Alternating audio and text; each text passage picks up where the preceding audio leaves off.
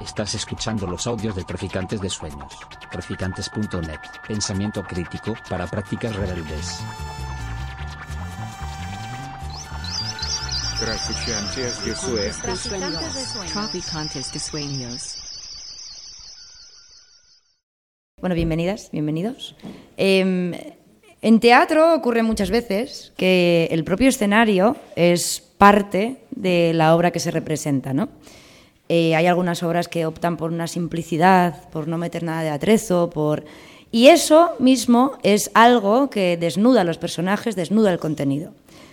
Hay otras obras que hacen justo lo contrario.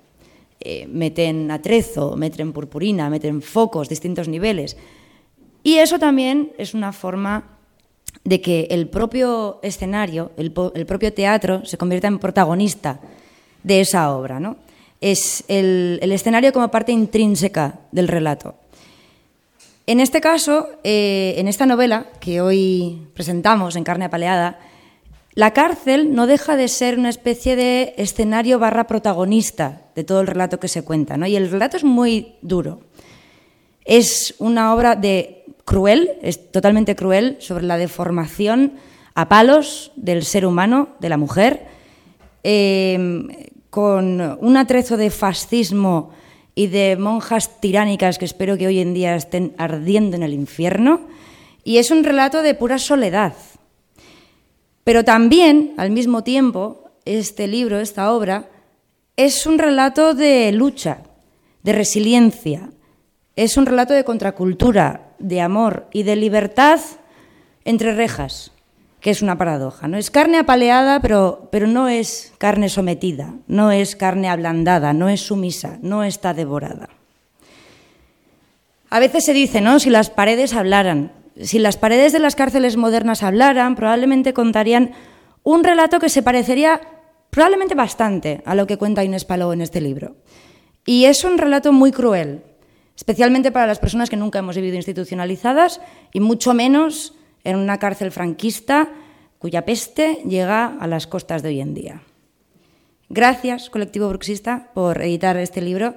Gracias a todas las personas que habéis estado involucradas en él, porque en esto consiste la labor de edición, en trascender números y certezas y decidir apostar por una obra que realmente eh, quiere decir algo y que quiere cambiar algo. Este libro es muy necesario para eso. Eh, ojalá más, más casas editoriales como colectivo bruxista para hacer esto. Y eh, yo soy Ana Guerra, soy periodista, y hoy tengo aquí a dos personas que probablemente son las mejores para estar acompañándome en este momento para presentar este libro de Inés Palou. Tenemos a Consuelo García del Cid. Eh, Consuelo es escritora, es investigadora y es activista. Y ella misma fue víctima de un reformatorio franquista y de ahí cuatro de cuatro, ¿no? Uno, cuatro. Y de ahí salió Las desterradas hijas de Eva, tu libro sobre tu experiencia en este infierno, eh, donde te internaron por rebelde. Luego, nos, luego te preguntaremos un poco sobre esto. Bienvenida, Consuelo. Y tenemos a Inés Molina, eh, que ella es historiadora del arte, es investigadora, escritora, y está realizando una tesis en el Departamento de Historia de la Universidad Autónoma de Madrid. Exacto. Eh, donde estudias prensa marginal y amateur y las prácticas de autoedición, creatividad y expresión popular en la España posfranquista. Bienvenida. Eh, yo os iré echando preguntas y, me vais contestando como queráis.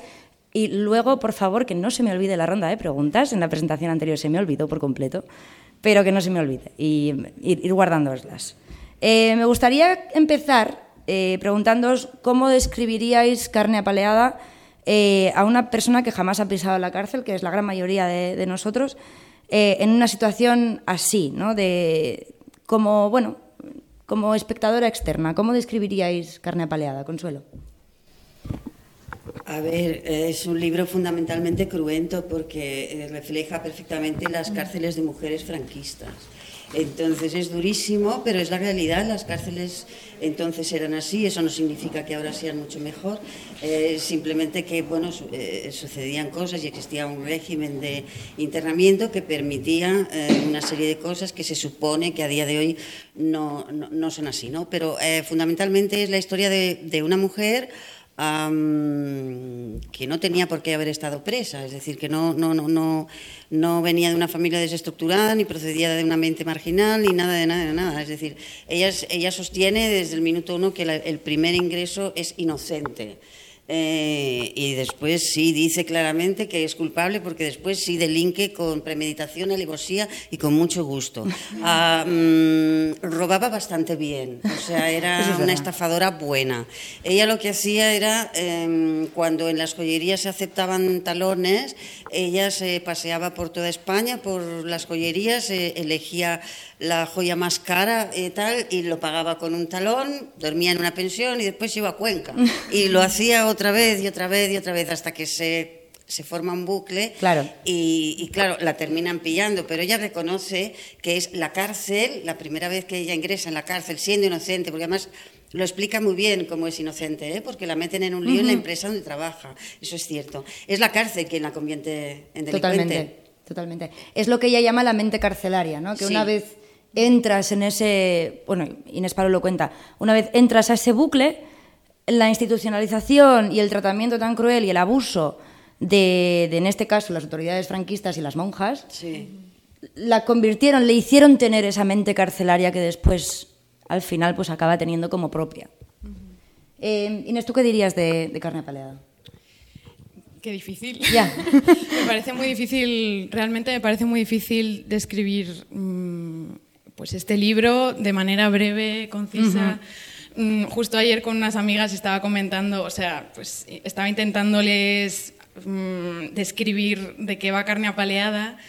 Y, y bueno, en un primer momento eh, pensé, sí, es crudo, es, es un testimonio, es un testimonio crudo, que además es retador, porque creo que lo que consigue también eh, la, la novela de Inés Palou es también apelarnos a, a nosotras. Sí. Y, y también, o sea, de qué manera esto nos puede reverberar eh, en el presente, Sí. independientemente de que sea un testimonio situado en el tardo posfranquismo, tardofranquismo en este caso, pero eh, digamos que, que, claro, también corremos el peligro ¿no? de pensar que esto es algo que pues que ya digamos que es como una especie de fósil, ¿no? Como algo que, bueno, una especie de cápsula, ¿no? Que se nos ha legado, que nos llega y que hoy recibimos y, y- y tratarla como una fuente, ¿no? Claro. Y yo creo que precisamente el, el poder que tiene esta novela es eh, toda esa dimensión existencial eh, pues de, de una mujer, de Inés Palou, que está eh, transformándose a lo largo de los años a partir de toda esta experiencia,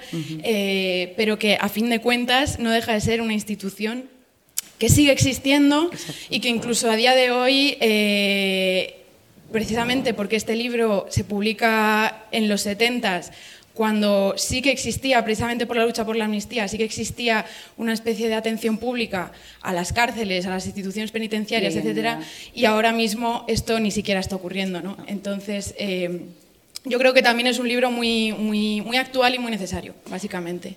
Siguiendo un poco con los temas centrales del libro, obviamente la cárcel, como, hemos explicado antes, no solo es un tema, es que es el propio escenario y es casi una pieza protagonista, porque si no existiera esto, carne apaleada no tendría sentido. Pero el amor también es un tema muy central del libro. Eh, tanto el despertar del deseo como la homosexualidad de, de Inés Palou, como las relaciones muy tóxicas, muy, de, muy complejas, muy de poder, a mí me daba la sensación de que el amor de Inés Palau era una especie de cárcel dentro de la cárcel y después fuera también, ¿no? ¿Tú qué, tú qué sabes de la historia, ver, Consuelo, es, eh? Yo creo que la historia de amor del libro es lo más bonito que hay. La- Mm. ella se enamora de una presa, Vicenta Claverol, alias Senta, eh, que en cuanto Inés se suicida la niega. ¿eh? En un titular, niego rotundamente que Inés fuera lesbiana. Qué, qué feo, ¿no? Qué feo. Pues sí. Eh, es Inés que se enamora de Senta. Yo no creo que Senta se enamorase en absoluto de Inés en ningún momento. La utilizó, creo, para sacarle el dinero y para utilizarla como, como le vino bien, porque era muy consciente de que la tenía totalmente sometida, ¿no? Sí. Eh, no sabemos si, si está viva. Lo que sí sabemos es que hay un tercer libro. Boom. El manuscrito lo tenía Senta, se lo entregó a un periodista, el periodista está muerto, no lo encuentro. El libro eh, se titulaba Una mujer cualquiera. Mm, Eh, porque ella escribe, o sea, primero publica Carne apaleada, Posteriormente publica Operación Operación, Dulce. Dulce, eh, que la- lo presenta al planeta, eh, al premio Planeta con una carta que dice les ofrezco el premio Planeta en bandeja de plata. Y- Porque cuando ustedes reciban este manuscrito yo ya me habré suicidado. Efectivamente se suicida, se tira a la, tía, a la vía del tren en Gelida en el año 1975. Yo descubro a Inés en 1975. Es verdad, sí, claro. porque yo estaba en Madrid, en el reformatorio de las adoratrices, y entonces había una interna que leía eh, Operación Dulce. Pero lo tenía tapado, ¿verdad? Lo tenía tapado con papel de periódico porque no nos dejaba Claro. leer libros de este tipo. Entonces eh, me lo dejó y bueno, yo era muy joven, ¿eh? pero lista ya era. ¿eh? Eh, de- te- tenía ¿Tú cuántos 16 años tenías? Dieci- 16. Seis. Eh, y yo era, era la historia de un atraco. Pero es que estaba tan bien contada que yo deduje que era imposible que se hubiera inventado ese atraco. Que tenía que haber sido verdad. Claro, yo digo, no puede ser, es que está tan bien, no puede ser, es que es verdad.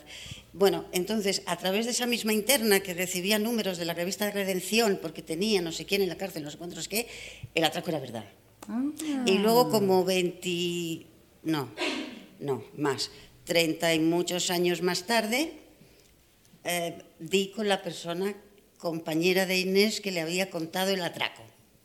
Sí, porque Inés Palou me ha perseguido a lo largo de mi vida. Total, bueno, siempre. de hecho, mencionas el libro de Inés Palou como el, lo que despertó la llama, ¿no? De escribir tu propio libro contando tu No, historia. no, no, no, no, no exactamente. A ver, yo me atreví con la novela gracias a Inés Palou. Eso es cierto, sí. Eh, porque yo leí dos libros de ella nada más, ¿no? Y tiene una forma de escribir, una forma, una forma de redactar muy determinada. Que- pero es que el lector se entera de todo, es decir, em, son libros que los puede leer todo el mundo. Yo entiendo que la literatura tiene que ser para todo el mundo. ¿no? Luego están los intelectuales con problemas a los que no puedo soportar. Entonces, em, yo descubro primero Operación Dulce. Y entonces, cuando, cuando, cuando yo ya estoy fuera de todo el sistema este de reformatorios, eh, compro carne paleada. Y es cuando se estrena la película. Mm. Claro. La película es horrorosa. Sí, horrorosa, hay- hay una película horrorosa de este Pero libro, mala, no mala, mala, falta, la verdad. malísima, malísima. Yo la vi, ¿eh? Sí. Yo la vi, sí. Entonces continué siguiendo el rastro de Inés Palou y hace, creo que, pues, 15 años será, no sé. Yo iba publicando artículos sobre Sí. Inés, Inés Palou. Y entonces me escribió un eh, ex- expreso eh, que había sido eh, de los pocos que quedaban vivos de, de la COPEL, fundador de la COPEL. Claro. Entonces, ah, pero digo su nombre porque no le importa, Daniel Pont, eh, ahí conocí a Daniel Pont, que es una persona extraordinaria. Entonces, con Daniel empezamos a intentar averiguar más cosas de, de, De Inés, Inés. de Inés Palou. Es muy complicado. Porque ahora tendría 100 años, entonces Claro. eh, yo estoy intentando escribir su biografía. ¿eh? Me va a costar muy- mucho trabajito, eh, pero lo, lo voy a conseguir. No sé si Senta está viva, si Vicenta Claverol está viva. Tuvo una hija. La Tendría de ahora unos derechos- 80 años. Es que no lo sé. Ya. Porque, porque se supone que era más, más joven, ¿no? Mm. Que Inés. Sí. Pero yo no sé la edad que podía tener. No lo sé. 80 alrededor, me imagino, sí. Sería unos 15, 20 años más joven. Sí. ¿Sí? Por ahí. Bueno, es, un, es lo que decíamos, ¿no? La- la- de hecho, hasta hace un cuarto de hora pensábamos que la única foto existente de, de Inés Palou estaba en, en Google, si la buscáis, pero Consuelo ha encontrado alguna más. Así que... que- Pero no la voy a enseñar. trabajo. Hay un, hay un tema, otro de los grandes temas, que llama mucho la atención y cabrea mucho cuando estás leyendo esta novela, y es el tema de la infantilización que sufren las presas eh, por parte de las monjas. Eh, la tiranía con la que las tratan y al mismo tiempo ah, es un castigo sistemático y estructural, pero es, es eso. Luego también está la infantilización de cómo, de cómo las tratan, como si fueran niñas. ¿Qué, mm, ¿Cómo habéis notado vosotras esto y, y, sobre todo tu consuelo que has estado dentro de una institución de este tipo? No, yo no estaba, o sea, la- En eh, reformatorio, No se consideraba una institución penitenciaria, era muchísimo peor. ¿eh? Era un sistema penitenciario oculto para menores, pero sí es cierto, nos trataban como niñas, cambiaban el lenguaje de las cosas. El, el orinal eh, se tenía que llamar vasito de noche Ay. y las bragas cookies y todo era diminutivo mientras te estaban puteando por derecha e izquierda. Entonces tú no entendías por qué te trataban como niñas cuando te puteaban como un adulto. Exacto. Pero esto forma parte de todas estas instituciones, perdón, estas congregaciones religiosas que estuvieron en cárceles y reformatorios, que fundamentalmente eran las trinitarias y las cruzadas evangélicas, que era una orden secular. Entonces, en esas cárceles eh, donde estuvo Inés estaban las trinitarias y las cruzadas evangélicas.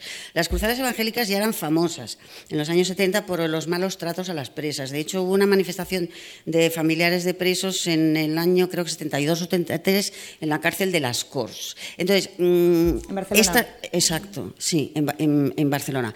Eh, ellas podían hacer absolutamente lo que quisieran. Ellos, ellas tenían el, el mando y estaba todo absolutamente tolerado. Hacían exactamente los lo mismo en los reformatorios porque, mm, porque también los gestionaban. podían, claro. No, no, porque ellas eran las que Exacto. estaban allí eh, y ellas decidían y ellas podían hacer prácticamente lo que quisieran hasta la fecha. Eh, entonces, em, donde yo estuve no era un sistema penitenciario. Era oculto. No, era, era, era mm, a ver, em, lo hago corto. Existió una institución que se llamó Patronato de Protección a la Mujer. Eh, Esto se funda en 1902, desaparece con la Segunda República para regresar en 1941, presidido por la esposa del dictador. Pero es que no desaparece hasta el año 85 en democracia. Entonces, esta institución tenía como lema velar por la mujer caída o en riesgo de caer que desea recuperar su dignidad. ¿Qué era esto dentro del régimen franquista? Cualquier cosa. Morrearte con, un, con tu novio en la última fila de un cine, llevar minifalda, fumar por la calle, estar por la calle fuera de horario colegial, quedarte Todo. embarazada. de- o sea, es decir, no podías hacer absolutamente nada. Entonces, este patronato tenía una figura que era la llamada las guardianas de la moral o celadoras. Esto eran unas mujeres que habían aprobado una oposición cuyos únicos requisitos eran ser afín al régimen franquista y tener una moral intachable. Ah, muy bien. Sí, y aprobaban por la cara. Entonces, eh, estas mujeres se paseaban por lo que llamaban las zonas calientes o de conflicto. Bares, piscinas, bailes, la calle. Entonces, en el momento que veían una ¿Alguna menor... actividad que les parecía Sí, moralmente porque tachable? tenem- hay que tener en cuenta que estamos hablando cuando la mayoría de edad era los 21. Eh, Claro. claro. entonces, eh, por ejemplo, veían una fumando por la calle, lo que fuera, llamaban a la policía, se la detenía y se la llevaban a un lugar que estaba aquí en Madrid, en la calle La Gasca, luego estuvo en Octubre Soria, que se llamaba COC, Centro de Observación y Clasificación. Ah. Esto estaba gestionado por monjas trinitarias, ahí estaban una semana en observación, y lo que se les hacía era un examen ginecológico. La que era virgen constaba como completa en el expediente y la que no era virgen constaba como incompleta. Entonces, este hecho era determinante para que fuera destinada a un reformatorio más o menos severo. Claro. Sí. Eh, entonces, eh, hubo hasta 800 reformatorios en España, gestionados por estas congregaciones en los que podías entrar de cualquier forma, ¿eh? Sí, sí. O sea, porque, o porque, bueno, si ya te pillaban en una manifestación ya bueno, era lo peor. ahí ya. Sí, pero ahí no tenían huevos las celadoras estas de meterse en las manis, porque las daban. Eh, Inés, ¿qué, qué nos cuentas? De, te voy apuntando cosas. Vale. bueno, sobre lo que ha dicho Consuelo, es que al final también está el tema del papel eh, redentor de la cárcel dentro del régimen franquista. Bueno, tú estás hablando de reformatorios, pero al final como la mentalidad, digamos, o sea, como la regambre nacional católica que tenía todo el sistema disciplinario, ¿no? En- dentro, de la, dentro del régimen. Y claro, ahí, o sea, te estaba escuchando y estaba pensando también en, en la importancia de, o sea, que también eh, se recoge súper bien en el, en el libro de Inés, eh, la importancia de, de, digamos, tensar la imagen del delincuente, es decir, ponerla en jaque, qué significa ser un delincuente. Y esto además también lo hace la COPEL, ¿no? Eh, digamos que quién decide quién es un delincuente, qué construya, qué hace al delincuente, ¿no? Cómo, cómo nace el delincuente. Y en este caso, cómo, cómo nace la pecadora, ¿no? Porque además Sí, claro. existía en este momento pues toda esta todo este disciplinamiento hacia las mujeres, eh, que hablábamos antes ¿no? de lo sorprendente que eh, te resultó, Anne, cuando viste que eh, en ese momento se metía a las mujeres en la cárcel por abandono familiar, por ejemplo. sí. Mala mujer, ¿no? O sea, como mala mujer, eh, golfa, no sé, Sí, como amancebada, pues te mereces... Todas estaríamos en la cárcel. vaya. Exacto. O sea, todas. Absolutamente, absolutamente todas. sea. Absolutamente todas.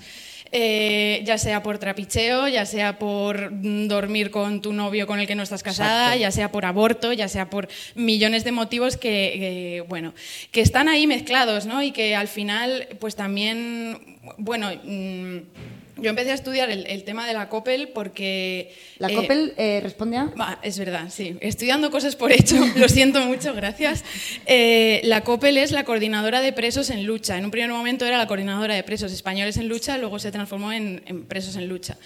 Y básicamente eh, fue una... mm, Bueno, fue una plataforma de, de comunicación y, y de solidaridad que se extendió pues, por, todo, por todo el Estado español eh, que nace dentro de las cárceles, precisamente, bueno, tengo aquí apuntados unos datos, pero en realidad, o sea, nace precisamente en diciembre de- del, del año 76, es decir, un año después de que se publica Carne Apaleada, eh, y básicamente es una, es una plataforma de coordinación de los presos para, para generar revuelta e impugnación dentro de, de- de las prisiones. Es que un pequeño apunte. Sí. Eh, Inés Palau en el libro de Carne Paleada, que obviamente son sus vivencias dentro de, la, de diferentes cárceles, habla de que la cárcel es una escuela de vicio. ¿eh? Ella le llama así, ¿no? Y lo que hemos comentado un poco antes, esa mente carcelaria que va extendiéndose en su, en su paso por la cárcel.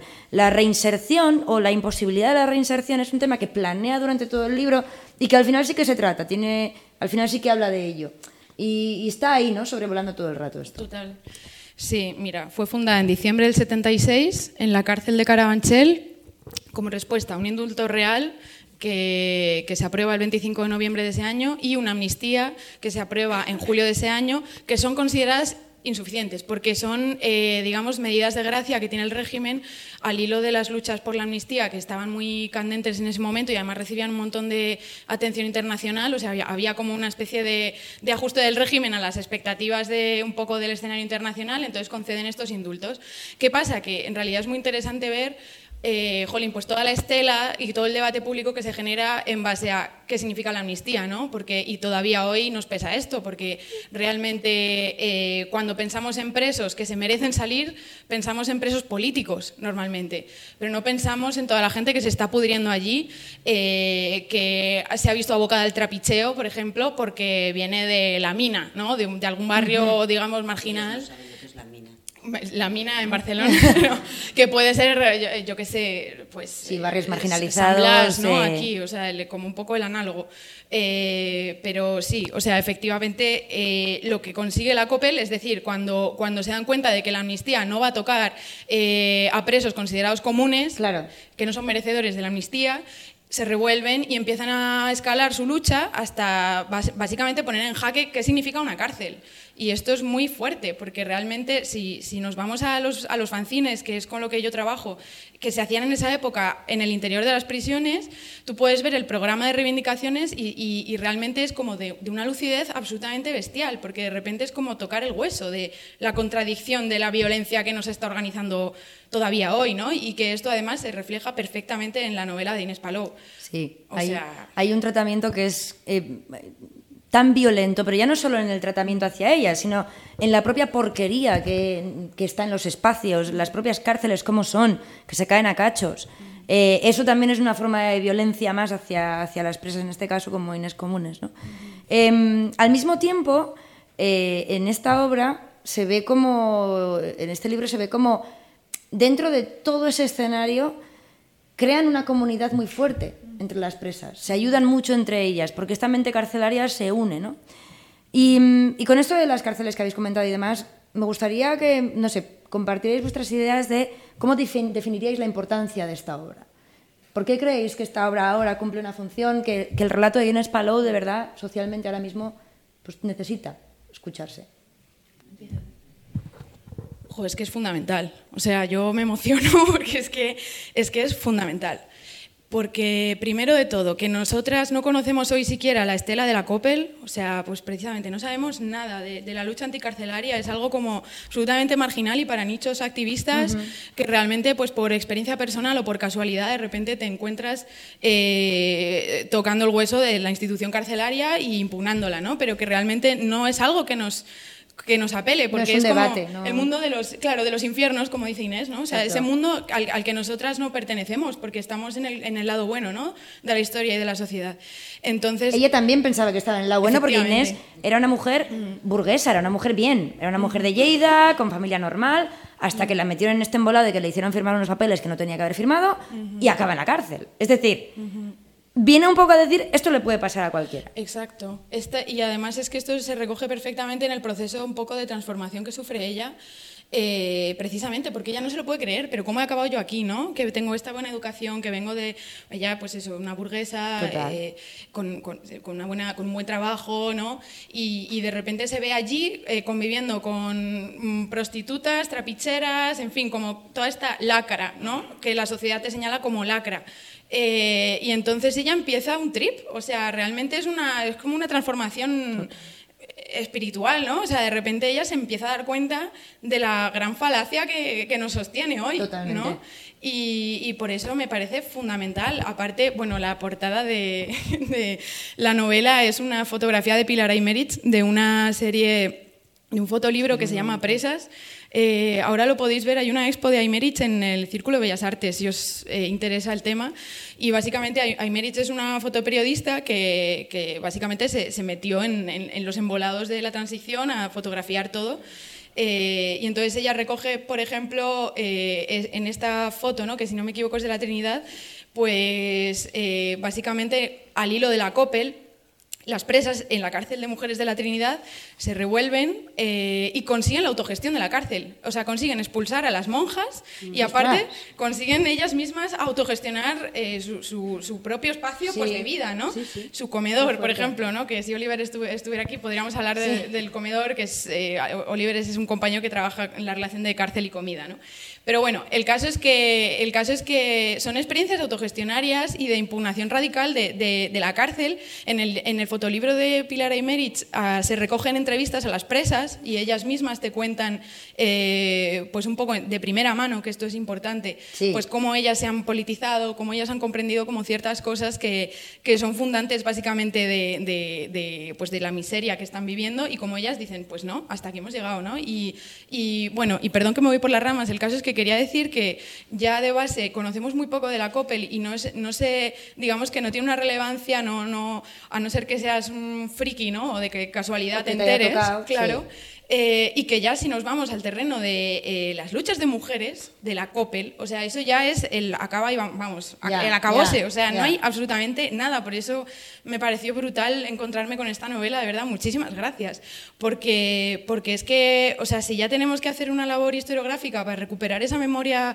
eh, de- de- de la- del movimiento abolicionista en el sentido anticarcelario, es que tenemos que hacer esto Contado también. mujer, claro. claro, con, con las luchas que se han hecho desde una perspectiva también de género eh, y, y, bueno, pues mm, básicamente que, que sí, que es que es súper necesaria esta, esta Yo novela. Lo que me pregunto es cómo es posible que lo publicara Editorial Planeta en 1975 Exacto. con lo facha que era el señor José Manuel Lara. Yo creo que este tío lo que vio es pasta, es pasta, porque fue un bestseller. ¿eh? Este vio el dinero y se pasó su ideario por el, por el arco del triunfo. La pela.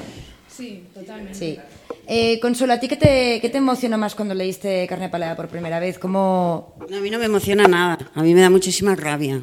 O sea, a mí es un libro que me, que me, que me, me- me cabrea. Me enfada porque, porque creo que nadie tiene por qué pasar eh, por, por- por semejantes lugares y, y- y recibir ese trato que te cambia la vida para siempre. De hecho, ella se suicida y ella se suicida por- porque sabe que va a volver a la cárcel y no está dispuesta a volver.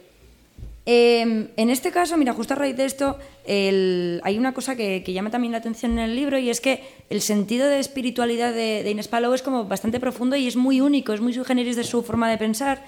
Eh, y mientras tanto, su idea del amor es un sacrificio absoluto, es darse, pero vamos, sin, dejándose la piel en ello. ¿Qué, cómo- qué os quedáis con la, con la persona de Inés Palou? ¿Cómo la definiríais? Es que lo que pasa es que esas historias de amor solo se pueden producir en la cárcel. Es decir, mm, En situación- la, ya. la- la- la cárcel es, eh, es un lugar te- terrorífico. Eh, Leopoldo María Panero decía que la cárcel era ese extraño espacio dramático donde empieza la guerra más inútil y sangrienta, la guerra por ser yo para lo que haría falta que el otro no existiera. Por un lado es una lucha de egos, pero por otro lado se, se genera un compañerismo imposible de reproducir en la calle. Por eso, muchas veces... eh, amistades eh, que, que- que- que se cree que, la- que van a ser para toda la vida, en el momento que se está en libertad, se rompen. Y eso es lo que le pasa a ella con Senta. Totalmente. Sí. Con la historia de amor con Sí, Senta. sí, sí, sí, sí. Luego fuera no tiene sentido. La historia de amor con Senta se acaba fuera, porque fuera no tiene sentido. Solo se sostiene eh, eh, presas, las dos. Eh, y detrás de todo esto, como, como bien has comentado Inés también, está el tema de la contracultura, que sigue siendo como un, un caldo de cultivo en el que todo esto ocurre, ¿no? Y, ¿cómo se juntan este libro y el momento social? Tú que has estudiado un poco el, el contexto. Pues es que es como que, viene antes el la gallina. O sea, realmente cuando una se acerca a, pues a estos años eh, y, y ve como la efervescencia social brutal, bien violenta, o sea, sin romantizarlo, ¿no? Bien violento, bien crudo, eh, pero al mismo tiempo con una especie de eh, solidaridad mm, que a día de hoy, pues creo que no sería inimaginable, o sea, no, no podríamos como entender pues eso, ¿no? O sea, justo había traído este libro que es una, es una fricada, pero es un libro del 78 que se llama Los Marginales. Y bueno, es que en, en la portada os lo voy a leer, sí, ahí como aquí aparecen como enunciados varios grupos. ¿quiénes son los marginales, Claro, no? ¿quiénes son los marginales, no? Y de repente te dice la COPEL, homosexuales, comunas, la FRAP, ETA, Grapo, eh, los punk, las feministas, la masonería, los niños de Dios, todo. O sea, y todos son marginales, ¿no? Y bueno, el, el Ernesto Cadena dice, el autor, eh, que no sé si voy a, no sé si lo tengo bien marcado, no, pero lo tengo aquí. Eh, o sea, él, él- él propone una definición de los marginales que, que es básicamente, ¿qué, es, qué significa marginal? es marginal aquel que no está integrado en el racimo de normas y reglas que rigen la totalidad de una sociedad. Básicamente, eh, o bien se integran en la sociedad o bien se hacen dueños de ella, transformando las leyes que antaño fueron móviles de su marginación. Es decir, es todo aquel que por un motivo o por otro, de repente como que no, como que no, no es una desviación, ¿no? Y claro, por eso de repente están las feministas al lado del de Grapo, o sea, o, o- sí, o los niños de Dios. También habla de los Hare Krishna, o sea, no sé. Claro, entonces realmente, eh, claro, pues eh, estamos en un momento en el que toda y también Todo aparece es marginalidad, Claro, prácticamente. también aparece en la novela, ¿no? Cuando las conversaciones que tiene con algunas presas que vienen pues de los trips de Ibiza y, Claro. y no sé, y que, y que- Porque también hay mucha droga incluida por el tema Claro. de los 60, los hippies, demás. Claro, efectivamente.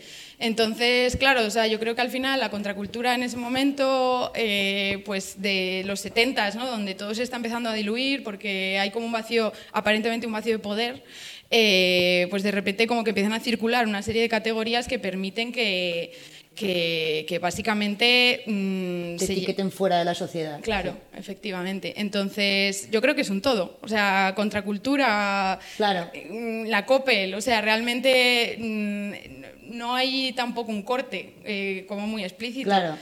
Eh, y sí, y luego, pues, por ejemplo, hay un, hay un fanzine de- del que quería hablaros un poco, no sé si ahora o, o lo enuncio así un poquito, pero bueno, hay un fanzine que, que sale en Barna, en Barcelona, que se llama Quienes no han tenido el derecho a la palabra la toman ya, que a día de hoy es un icono anticarcelario. Eh, de hecho, el año pasado en Canvas yo con Daniel Pont había, bueno, estábamos en una charla y estaba el fanzine colgado eh, allí expuesto, pero no lo podíamos ver, o sea, era simplemente como la presencia del fanzine que se había publicado entre, pues a finales de los 70 y en ese fanzine, que básicamente se hacía en solidaridad con la COPEL, había de todo. O sea, en Claro. realidad estaban hablando de un montón de, de un montón de temas de contracultura también. Y, y- y bueno, y ahí podías ver que, bueno, básicamente.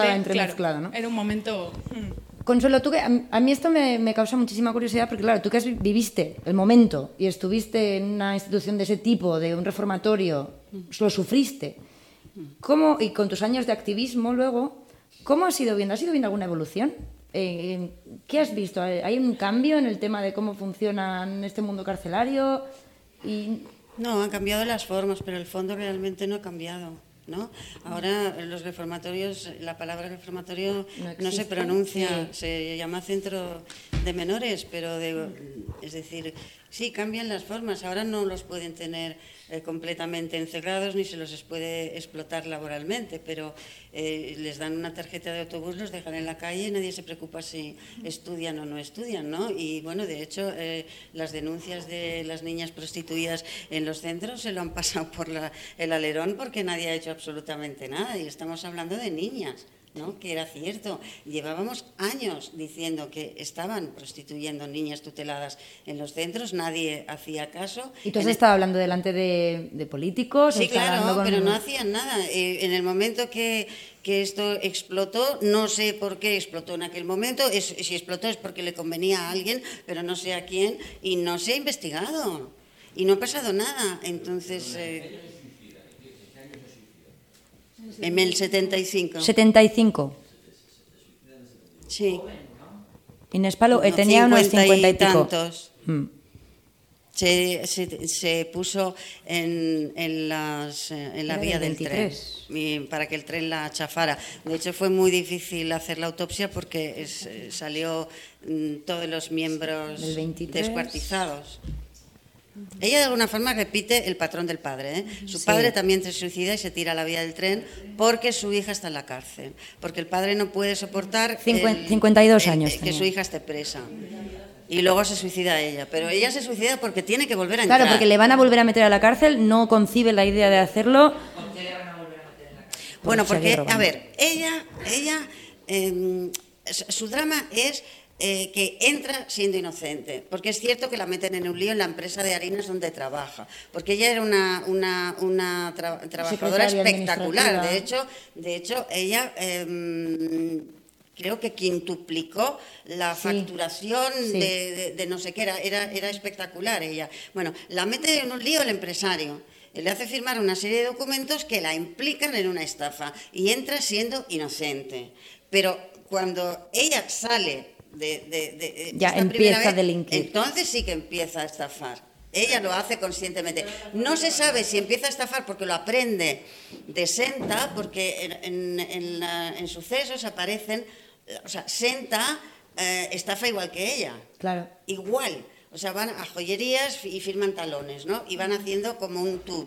Se van por toda España. O sea, estafo cinco joyerías en Navalcarnero y de Navalcarnero me voy a Lérida. Y ahora me hago la tournée. Claro, pues llegaba un momento que, los joyeros estaban alertados. No, no aceptéis talones de nadie y tal.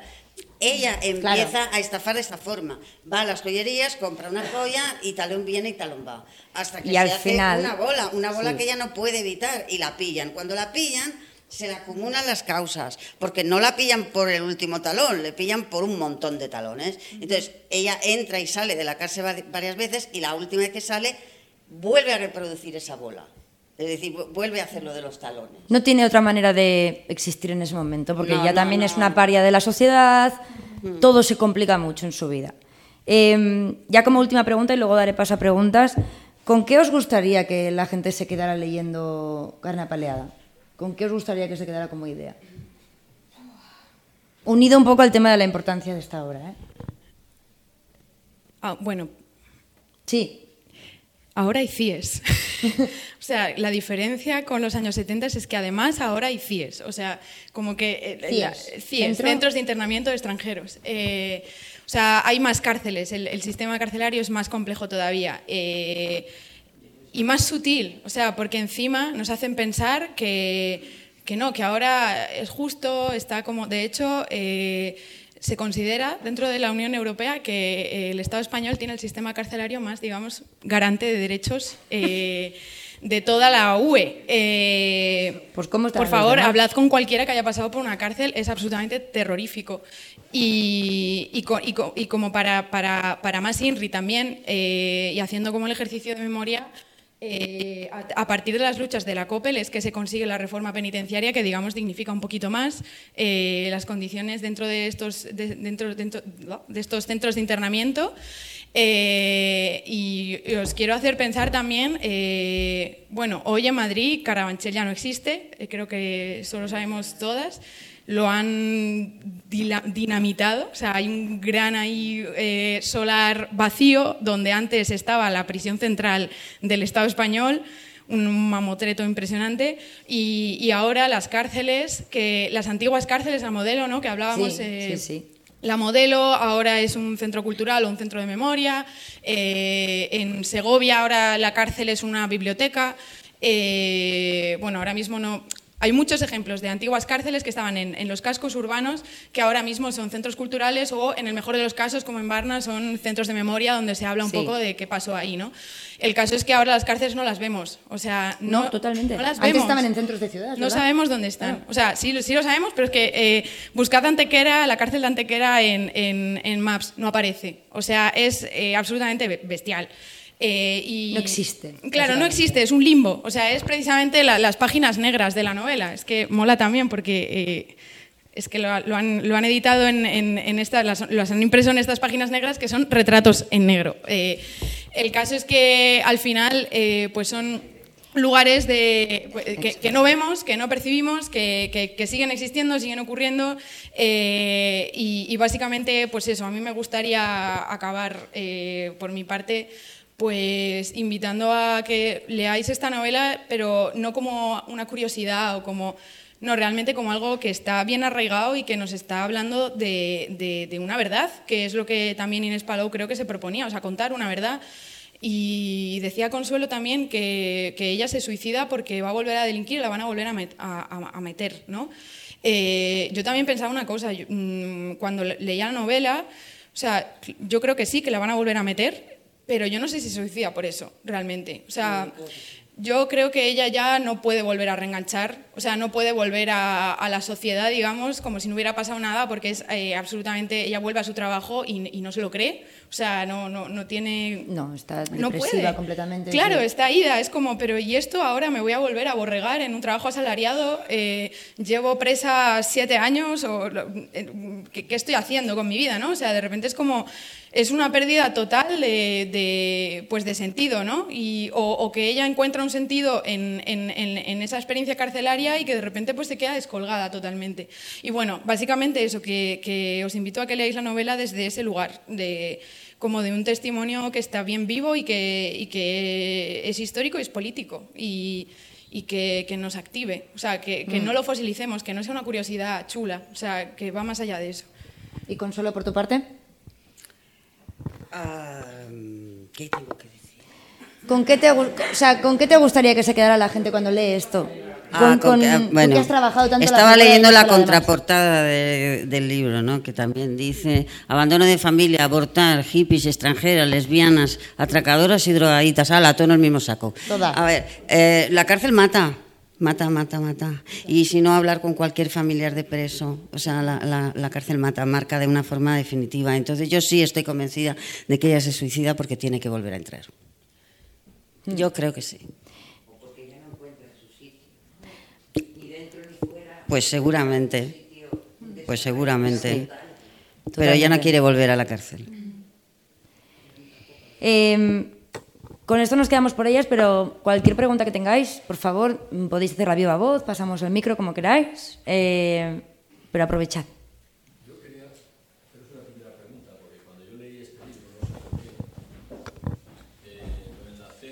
con una mujer de alta clase andaluza que debió haber coincidido alguna vez con ella. Entonces, puede que sea un, mal- un recuerdo que no tengo bien o que existiera. Era una, una andaluza de, de- de clase alta que realmente estaba en contra de su propia clase y que creo que vivía por Algeciras o por ahí y tiene bastante que ver con el Parque de los Alcornocales. ¿Os suena este, esta cosa? No aparece. Pues habla, de perdonad. una- habla de la duquesa roja. Esa, de esa hablo, Es de esa ella. ¿no? de la duquesa roja en el libro. Esa es, Ah, claro, la, la Medina Sidonia, sí, esa estuvo en la cárcel. Pues hay alguna cosa, o que la, o que la escribió la, la duquesa roja hablando de ella, o algo así. Sí, Pero sí en, aparece. en el libro, en los libros que ella escribió no, no habla de la. No, aparece. Aparece en este, sí. ¿Sí aparece o no? Aparece, Ah, sí. vale, vale, vale. Y precisamente cuenta el trato diferencial que tiene respecto al, al resto de presas. O sea, que esa presa sí le trata relativamente bien. Sí. Mejor. Bueno, pero a ver, aquí hay un poquito de todo, ¿eh? porque yo he hablado con dos expresas que estuvieron con Inés. Una es la, que, la del atraco, que escribe la novela Operación Dulce, y la otra era una persona que estaba allí por homicidio. Entonces la que estaba por homicidio, que la conoció, me dijo que Inés era una pija del 25, que no se hablaba con, prácticamente con nadie y que miraba por encima del hombre de todo el mundo. Sin embargo, la otra presa atracadora me dijo que era mm, tremendamente humana, maravillosa, entonces, bueno, no sabes qué creerte. Bueno, pero a, a una solo la he tratado por teléfono, a otra la, la conozco. Yo de todas maneras, eh, ya que sí que es la que yo creía, aunque se me va olvidando, sí creo que merecería la pena eh, indagar también en la vida de la duquesa roja, porque creo que eso además ayuda a entender más cosas. Por ejemplo, eh, ahora mismo, según habéis estado hablando de estas cosas, yo estoy pensando en una muchacha, que no voy a decir su nombre, pero que tiene 37 años, que tuvo dos hijos, o uno por lo menos, viviendo en la cárcel de Aranjuez de ahora mismo, por lo tanto están pasando casi las mismas cosas. Sí. En este caso no es, no es de, clase, de clase baja, pero sí que uno de los padres de estos niños sí es de buena clase. Y en cambio los niños ni se sabe dónde están ahora mismo. Por lo tanto, mm, por esa parte conviene. Y luego, respecto al, a lo que habéis dicho, de si estaba de moda o no estaba de moda, de si aquello es ese libro que habéis enseñado, supongo que conocéis casi todos la vida del Lute. Y yo al Lute lo vi en el año 76 porque el director de la cárcel de Alcalá de Henares era bastante amigo mío y sigue siéndolo. Y concretamente este hombre, el director de la cárcel de Alcalá de Henares, Jesús Calvo, que no me importa decir su nombre, eh, supongo que a él tampoco le importa, eh, realmente tenía una mirada de cómo tenían que ser las cárceles mm, realmente muy diferente y muy moderna.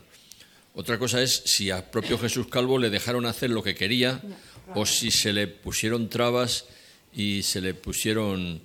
Y concretamente el proyecto que había en Alcalá de Henares con respecto a, a este que he dicho, al Lute, era un buen proyecto, independientemente de que el proyecto em- se empezara incluso con Franco y luego siguiera en, en la transición. Entonces, quizá hay que retomar estas, estas cuestiones a partir de la novela. Y bueno, no quiero enrollarme más, pero que sepáis eso, que hay, hay chicos y chicas en este momento que están en las cárceles y les están pasando cosas parecidas. Un apunte curioso. La duquesa de Medina Sidonia enseñó a jugar al badminton a muchas mujeres presas en la cárcel de Ventas. Eh, pregunto, ¿qué, eh, ¿sabéis si estuvo en Ventas Inés y si, eh, qué relación tenía con las presas políticas? Porque se está celebrando eh, hoy, precisamente, y ayer, unas jornadas sobre memoria, eh, memoria pública de la cárcel de Ventas y he descubierto con mucho horror un clasismo muy importante por parte de las presas políticas respecto a las presas comunes. Sí, Sí, sí. sí, Eso es así. es así. Lo describe muy bien en el libro el, el tema de la diferencia de cómo trataban a las presas políticas y luego a las presas comunes. Y el trato era completamente diferente. Por lo que cuenta Inés, ¿eh? Sí. Y de hecho, esto también me gustaría remarcarlo, perdón, respecto a la propia manera de hacer la historia, que también gracias por traerlo del taller, porque está pasando aquí, ¿no? En Estos días en, eh, en la Corrala. Y, mm, y bueno, sí, o sea que a la hora también de escribir la propia historia de las cárceles, estamos todo el rato volviendo a los documentos de las presas políticas porque son las que escriben. O sea, por eso también insisto que importante esta novela, porque eh, por un lado, eh, bueno, aparte de que ya eh, la propia noción de presa común es bastante problemática, y de hecho había traído aquí una citilla de, de, de García Calvo, eh, a ver, sí. Ah, bueno, hay una. Bueno, es que he traído, he traído como varias citas porque García Calvo, en un libro que se publica en el 77, que se llama El preso común, empieza eh, diciendo. eh, me parece claro ahora que yo no puedo hablar a favor o, de, o, en de- o en defensa de los presos comunes, mucho menos del preso común, pero ni siquiera puedo hablar en favor o defensa de los, de los presos comunes, no puedo hablar de ellos. ¿Os imagináis qué quiere decir hablar a favor de defender a los presos comunes? La expresión lo dice todo, puesto que el objeto de esta defensa eh, y de este hablar son los presos comunes. Quiere decir que esta defensa y este hablar nos configura, contribuye a configurarlos como presos comunes. Es decir, en la propia palabra ya estamos como generando otra vez esa clasificación y ese estigma, que es lo que está mm, sobrevolando todo el rato, ¿no? Si yo defiendo a una persona que está allí dentro y lo defiendo no por su nombre, ni por lo simpático que me cae, ni por ninguna otra cosa, sino que la defiendo como preso común, estoy volviendo con este acto mismo a encerrarlo dentro de esta definición de, que los muros de la cárcel, en definitiva, no son más que la aparición un poco más extensa. O sea, que básicamente también, eh, y bueno, y ahí está la, categoría de preso social, que es la que se maneja en ambientes libertarios, ¿no? O sea, Mm, y, en la propia manera, pues eso, ¿no? De, pensar la historia carcelaria y como la lucha por la amnistía y cómo contamos todo esto cuando pensamos en la dictadura y todas estas vidas que han pasado por ahí eh, y que siguen siendo como se lo merecían, son delincuentes, ¿no? Y como esto no importa, esto realmente no es gente que bueno que ha hecho cosas mal, ¿no? Pues no haberlas hecho. Claro, efectivamente, y todavía con esa mentalidad positivista que es una que es ideológica, ¿no? Eh, y bueno, muchas gracias, o sea, me parece súper adecuado. cambiado mucho las cárceles. Yo estuve en el 91 en Soto de Real. Estuve trabajando en la cocina. ¿Y? y, bueno, ¿Cómo lo pues viste? allí era una cárcel mixta.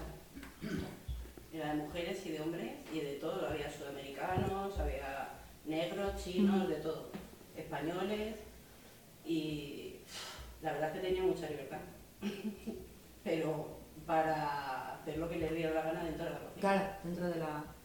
Se escondían en el rincón, yo no me enteraba, ¿no? Pero me lo contaba. Qué fuerte. Tenemos una pregunta aquí. Ah, bueno, también hay una ahí. Sí. Como queráis.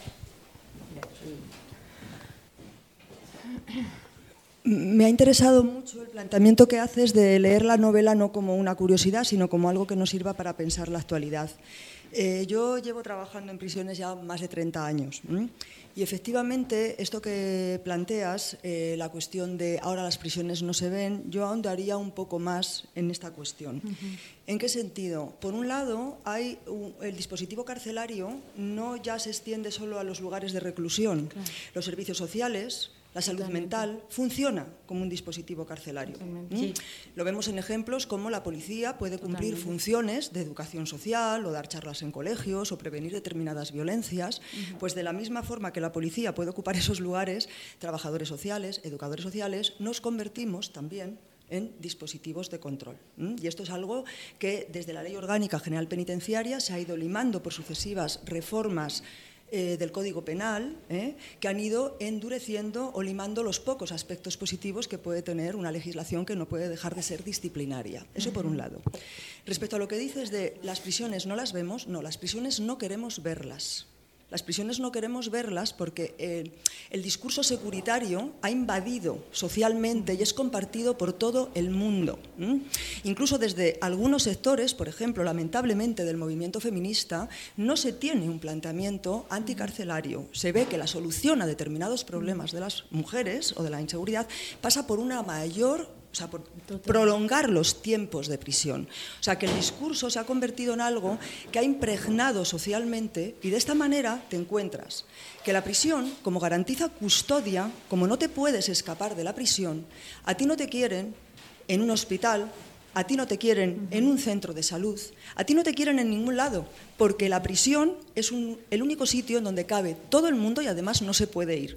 Y socialmente no es que no las veamos, es que no queremos verlas, porque ahí depositamos todos los aspectos de los que, no sé, no, diría yo que no nos sentimos orgullosos, sino que localizamos los malestares sociales encarnados en unas personas y en unos colectivos especialmente criminalizados. Entonces, era ahondar un poco, me gustaría pensar un poco con la sala en estos, en estos términos, porque el dispositivo carcelario se ha perfeccionado mucho y ha trascendido los muros de la prisión. Gracias. habría mucho que hablar en salud mental. La prisión se ha convertido ahora en un lugar donde se deposita la salud mental, los problemas de sufrimiento psíquico intenso, donde se deposita incluso la discapacidad intelectual, que siempre probablemente ha existido, pero ahora es que estamos en un momento en donde cualquiera que se precie nombra las normas Mandela, las convenciones de Ginebra, pero la realidad es otra. Podemos pensar en muchos programas, en muchos PowerPoint, en muchas jornadas que se hacen porque de la gente que está presa, que está criminalizada, se rentabiliza todo, políticamente y económicamente. Y todos somos, de algún modo, partícipes de esta situación. Yo a lo que ha dicho ella añadiría una cosa, el trabajo esclavo en la cárcel y, y la distancia tan tremenda que, hay, eh, que tienen todos los sindicatos en este país respecto a los presos. Total.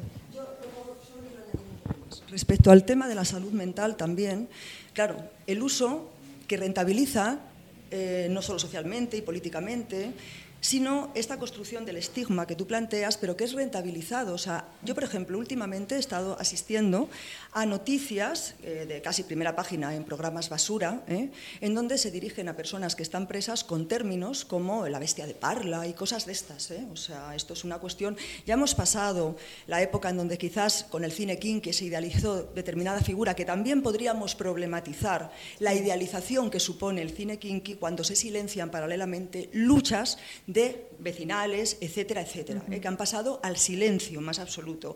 Y se ha encarnado en un lugar del sacrificio y de yo soy el vaquilla alegre bandolero, pero vamos, o sea, que mi vida es un poco mierda, ¿vale? Pero ahora vamos un poquito más allá con estos tratamientos de la noticia que impactan a la gente, en donde el- la peligrosidad se coloca del lado de la víctima, a nadie le parece eh, cuestionable, es demás, es- consumimos esa basura con, con entusiasmo y de eso se rentabiliza en luchas sindicales, etcétera, etcétera, para pedir determinadas cuestiones del riesgo en el que estamos, la peligrosidad, el no sé qué y el no sé cuánto. Sí. Entonces, pues bueno, me encanta que tengáis este tipo de foros en espacios donde la gente pueda pensar lo que ocurre intramuros, ¿m? pero que no solo intramuros, sino que es el modo de funcionamiento de todos los dispositivos a los que se dirige la gente aquejada por problemáticas sociales muy severas y por injusticias muy severas. Totalmente. Totalmente. Muchísimas gracias. Oye, es para aplaudirte, ¿eh? Sí, total.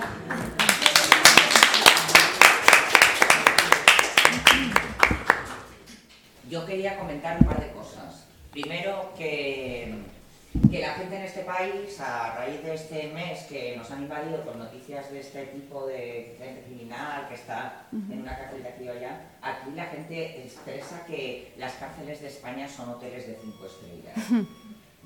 Así, tal cual, sin blanco, ni gris, ni gris marengo, del blanco. Aquí las cárceles son hoteles de cinco estrellas, que no entiendo por qué esto se piensa, se dice y, y- y demás, porque seguramente estas personas que lo dicen no saben lo que es ni nada. Pero bueno, eso queda ahí que no lo entiendo. Bueno, cuando te digan eso, le invitas a la gente a que cometa un delito, se lo comunica a la policía y pasa una temporada. Bueno, pero es que hace poco, es que hace poco un señor salió en la televisión diciendo que quería que lo metieran en la cárcel. Eh, o sea, que igual se lo dices y, y tampoco lo, lo, lo entienden. Porque ven a este señor y dicen, pues si este señor quiere ir a la cárcel será por algo. Evidentemente lo que ocurre es que la pobreza eh, hace que para algunas personas que vienen de países en unas condiciones terribles, Sí. esto lamentablemente pueda ser una opción. Es decir, es cierto que tenemos una legislación en algunos aspectos pues llevadera, por decirlo de alguna forma, creada de una forma llevadera, de tal modo que algún tipo de delincuencia más profesionalizada puede serle rentable delinquir en España porque va a pagar en mejores condiciones que las que tiene en Francia. O sea, estas cosas pasan, pero eso, hay que problematizar una realidad social que es muy compleja, pero claro, ese tipo de discursos, que ahí tienes piscina, que ahí tienes teatro, pues a la gente le animo que está abierta para todo el mundo, Exacto. es un lugar que tienes unas vacaciones pagadas. Sí, desde luego. Y bueno, y, y otra cosa que quería decir, que para mí fue muy sorprendente, cuando desmantelaron, cuando desmantelaron la cárcel de Carabanchel, yo estaba ayudando a una persona que estaba dentro. Y entonces, bueno, pues a todo el mundo lo trasladaron, porque la cárcel la, la cerraban. Y mm, esta persona a la que yo ayudaba eh, se había matriculado en la UNED en, psi- en psicología y estaba estudiando. Con lo cual, pues mm, se suponía que iba a ir directamente a un centro que hubiera módulo estudian- de estudiantes y con unas eh, condiciones que para eso le habíamos dicho que tenía que mm, hacerse universitario porque iba a tener ciertas ventajas y demás, ¿no? Pero resulta que le pasaron de Carabanchel directamente a una cárcel que yo ni siquiera sabía que existía, que era la cárcel del Navalcarnero. Ah, sí, una- Y esta persona me llamó por teléfono diciendo, sácame de aquí, sácame de aquí. Bien, eh, lo saqué porque, porque protesté porque ahí no había módulo de estudiantes y fue, eh, al poco tiempo fue a Soto del Real. Pero yo fui a esa cárcel a hacer comunicación y lo vi, y vi, eh, y vi lo que pasaba. Y, y el- el- la cosa era que en esa cárcel estaba toda la marginalidad metida ahí porque mi sensación cuando usé las, las zonas comunes sea, había caca por las paredes de los baños comunes de las visitas. O sea, todo lo que se movía ahí no era lo que se movía en Soto del Real, donde luego estuve, y bueno, pues en Carabanchel yo vi que era una cárcel antigua, pero tampoco vi lo que vi en Navalcarnero. Entonces, esto es a finales de los años 90 y me, me- me- me alucina muchísimo ver que en la misma comunidad de Madrid hay diferencias tan, tan, tan grandes. No, no entiendo por qué, no lo sé y nadie me lo ha explicado nunca. Supongo que tampoco me lo van a explicar aquí, pero bueno, yo lo comento porque me chocó muchísimo. Si se cerraba Carabanchel porque estaba mal, hubiera algo peor a lo que mataran a la gente de Carabanchel. ¿Se puede explicar?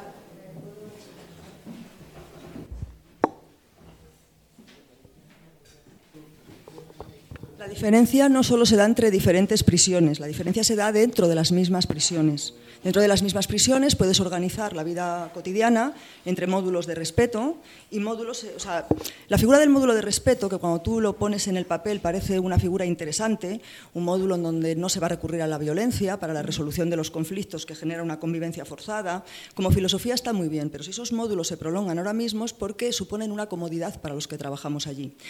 Y se llega a la paradoja, que esto era muy impensable en la época de la COPEL, porque esto es un producto de una sociedad muy movilizada, que ahora no estamos en esta situación, los propios personas presas pueden prestarse a realizar funciones eh, para, la, para la institución que padecen. Esto a lo mejor cuesta entenderlo, pero bueno, hay que verse privado de libertad y no tener una cierta conciencia y praxis política, y no tener una cierta solidaridad. Pero eso no le pasa solo a la gente que está en la cárcel, le pasa a la gente que está también fuera, que estamos fuera de la cárcel. ¿no? Entonces, ahora mismo en todas las prisiones lo que se ha producido es una separación entre los módulos del respeto y aquellos módulos que no son de respeto. Se prefiere incentivar la actividad, las asambleas, fijaros, participación en una institución carcelaria, o sea, un rollo asambleario, vamos a ver, es una perversión ya de las palabras, o sea, es un uso, no sé cómo explicarlo, ¿sabes? Pero esto hace que tú tengas unos módulos donde están los que estudian, donde están los de la UNED, los que van a trabajar, los que tienen recursos también simbólicos y capital a todos los niveles para poder también soportar mejor la propia institución. Y luego está esa labor de clasificación interna, que no es que vayamos y detectemos las personas con problemas y hagamos allí los módulos de respeto, no, es al revés. Quitas separas el que lo necesitaría, pero al que no vas a mirar y que queda ahí cronificado, sin acceso a talleres, sin acceso a trabajos, con múltiples traslados, criminalizado lo de la población toxicómana ya es para, para estudiarlo, o sea, lo que supone Pero ser toxicómano en prisión. que una cárcel entera fuera un veto. No sabía que eso existía y me gustaría No, que, que, que no existiera ya, que alguien hubiera arreglado. No sé Pero es que, es que ahora probablemente en Navalcarnero también tendrás algún funcionamiento de módulo de respeto, de algún tema que tenga, por ejemplo, atención a drogodependencias, y habrá otros módulos en donde se concentra la pobreza y la miseria.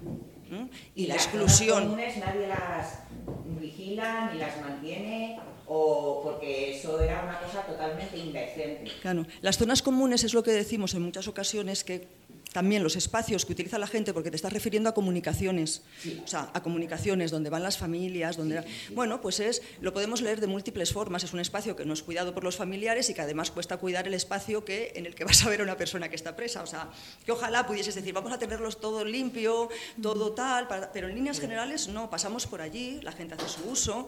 Es un lugar en donde mm, se condensa un trasiego de gente que efectivamente nos incentiva esa línea y a lo mejor pues vamos a alguno que estemos acostumbrados a vivir no en sino en lugares muy limpios y a lo mejor nos llama la atención que allí se acumule la porquería y demás.